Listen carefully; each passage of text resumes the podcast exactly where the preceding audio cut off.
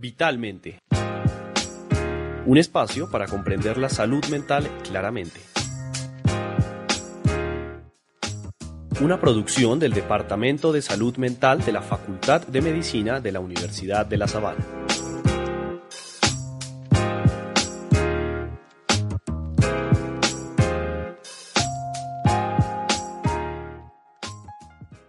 Bueno, un saludo a todos los que nos siguen aquí en Vitalmente. Les habla Sandra Milena Toro, soy psiquiatra, jefe del Departamento de Salud Mental de la Facultad de Medicina de la Universidad de La Sabana y hoy con un tema súper interesante, el estigma en salud mental.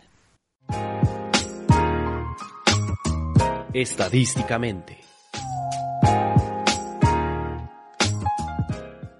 Bueno, bien, estadísticamente nos gusta dar un dato, eh, una cifra que nos vaya adentrando en el tema del día. Y hoy les quiero preguntar, ¿sabían ustedes que se estima que el 40% de las personas que padecen un trastorno mental grave padecen también altos niveles de autoestigma? Literalmente. Vamos ahora con literalmente. En literalmente contamos eh, la experiencia, el relato, las dudas de alguno de nuestros seguidores y en este caso les voy a compartir lo que nos dice Vanessa. Ella nos cuenta, la verdad quiero confesar que estoy cansada. Soy estudiante de Administración de Empresas y curso sexto semestre. En mi casa hemos tenido situaciones relacionadas con salud mental. Mi madre tiene trastorno afectivo bipolar y yo misma tengo diagnóstico de un trastorno de ansiedad. Esta es una situación compleja que requiere ayuda en varios sentidos, pero ha sido complicado hablar del tema. Aún pasa que cuando se menciona este antecedente familiar o personal, la gente a tu alrededor se sorprende o cambia bruscamente el tema. Incluso en medios hospitalarios siento que a quienes tenemos un tema mental se nos trata distinto. Eso no pasa siempre y he contado con el apoyo de personas cercanas, amigos y profesionales que te ayudan a encontrar un tratamiento, a sentirte mejor y te escuchan. Sin embargo, mi percepción es que aún nos invade el estigma alrededor de la enfermedad mental. ¿Qué podemos hacer para cambiar esto? No me gustaría que en el futuro mis hijos se sientan igual. Básicamente. Y pues básicamente Vanessa nos está hablando de ese tema tan interesante, tan presente y con el que todos deberíamos eh, tratar de, luchar y de, y, de, y de ojalá erradicar alrededor de todo este tema de la salud mental y es el estigma. Y para hablar de esto tenemos hoy una experta que es la doctora Luz María Salazar. Ella es consultora en salud mental y prevención de uso de sustancias psicoactivas de la Organización Panamericana de la Salud eh, de formación psicóloga con maestría en terapia familiar, sistémica e intervención en sistemas humanos. Lleva ocho años desempeñando cargos como asesora en reducción de consumo de sustancias, doce años como asesora en cooperación internacional con énfasis en ayuda oficial para el desarrollo y seis años como consultora de salud mental, apoyo psicosocial, acceso universal a servicios de salud y gestión del conocimiento en sistemas y servicio en salud, además que también ha sido profesora en psicología de la salud, o sea, una persona supremamente preparada, con mucha experiencia que nos puede hablar ampliamente de este tema. Doctora Salazar, muchísimas gracias por aceptar la invitación y quiero arrancar con la primera pregunta que es pues hablar un poco acerca del estigma en salud y enfermedad mental. ¿Es una percepción errada que esto aún está presente? ¿Cuáles serían como esas formas más frecuentes en que se manifiesta el estigma? Un saludo muy cordial a la doctora Sandra Milena y a toda la audiencia de Vitalmente. Hablemos un poco de estigma en salud mental. ¿Qué quiere decir eso del estigma?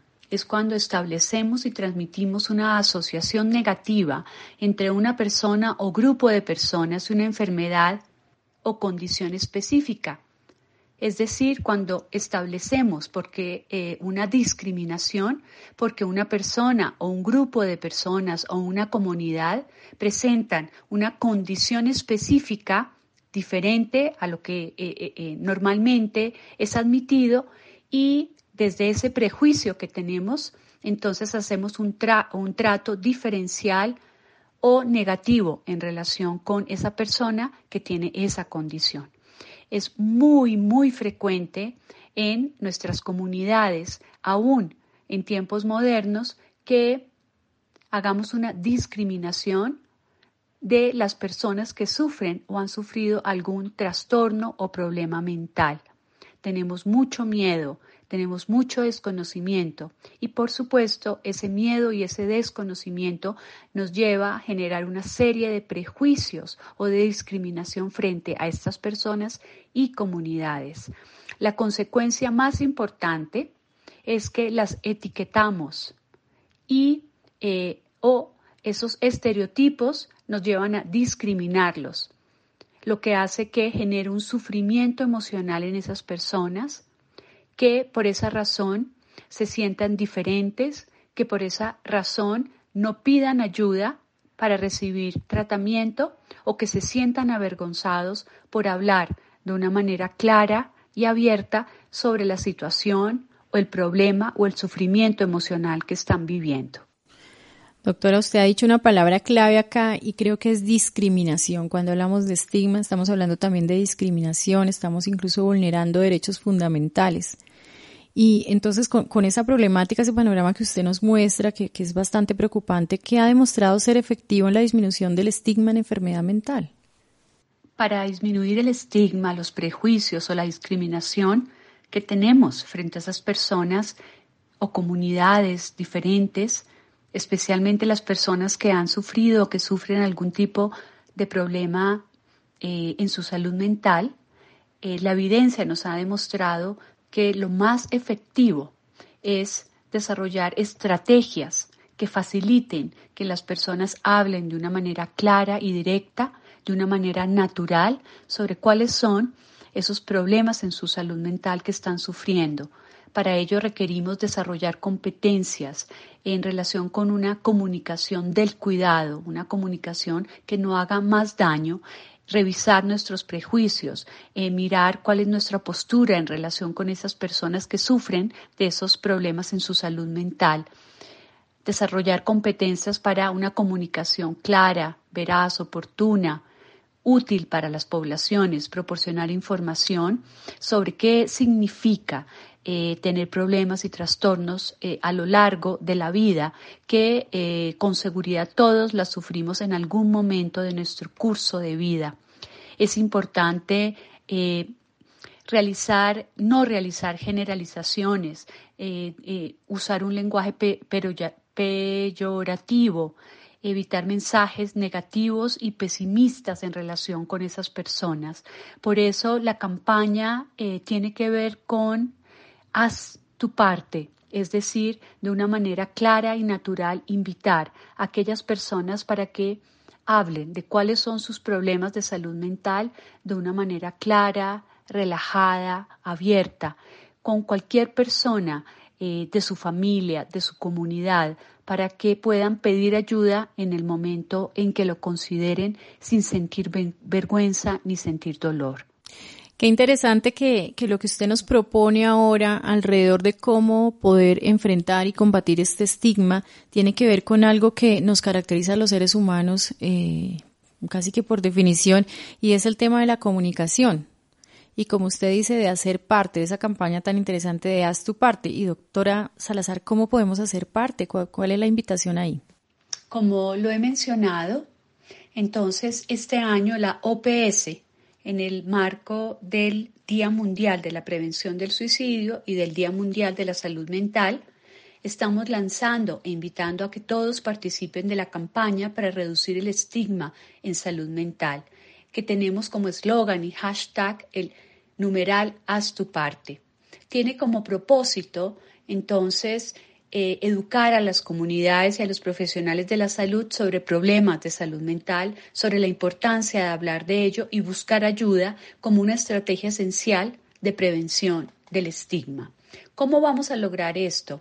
Aumentando las conversaciones sobre salud mental para reducir el estigma, sobre las personas que sufren o han sufrido algún tipo de trastorno mental a través de propiciar espacios de diálogo con participación de diferentes actores que tienen grandes audiencias. Queremos invitar influencers, queremos invitar a la sociedad civil, a los jóvenes, a los equipos de salud, porque eh, hemos visto, por ejemplo, que los eh, equipos de salud eh, en muchos casos tienen grandes prejuicios en relación con las personas con trastornos mentales. De igual manera, hay mucha desinformación y tenemos que llevar eh, información clara y veraz eh, de lo que significa sufrir un trastorno mental y cómo con un tratamiento apropiado, con un apoyo necesario, las personas salen de su situación y siguen su curso de vida con gran bienestar es importante eh, que las conversaciones que llevemos a cabo a través de nuestra campaña ayuden a normalizar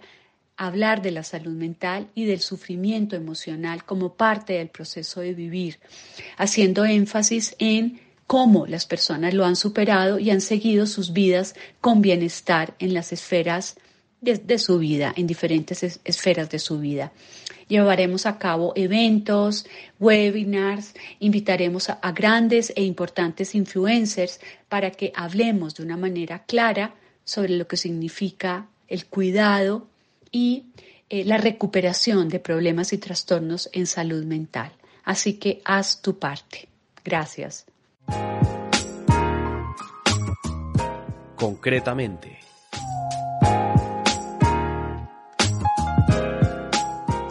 Bueno, pues es el momento de agradecer a la doctora Luz María Salazar por habernos acompañado e ilustrado alrededor de este tema del estigma y de cómo combatirlo.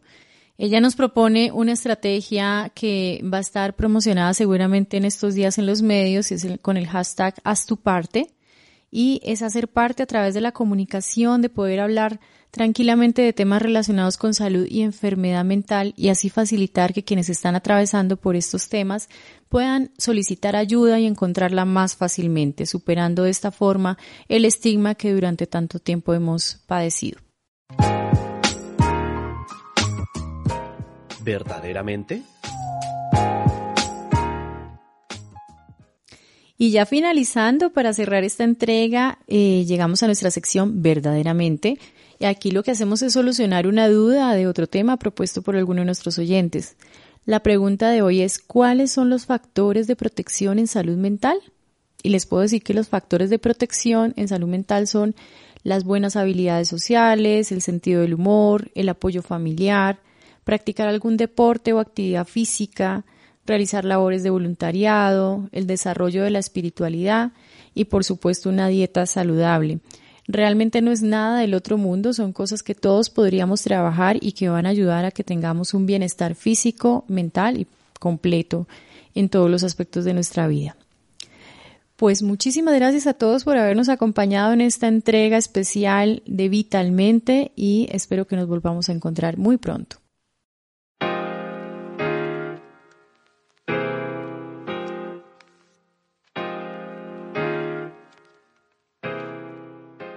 Vitalmente. Un espacio para comprender la salud mental claramente. Una producción del Departamento de Salud Mental de la Facultad de Medicina de la Universidad de La Sabana.